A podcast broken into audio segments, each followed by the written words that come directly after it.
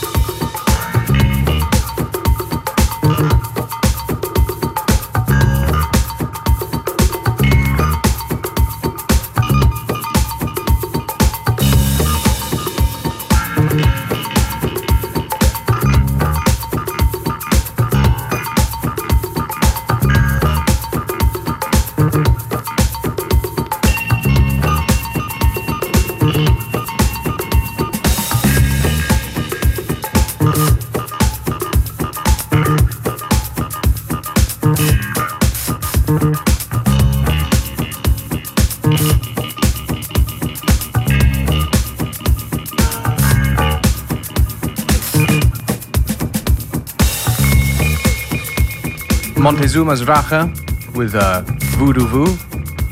Round about halftime on today's episode of FM4 Unlimited. And coming up, a track that we have been playing quite a lot this year by Julio DJ, aka Julian Horn from Atlantis. The tune's called Edit d'Algérie.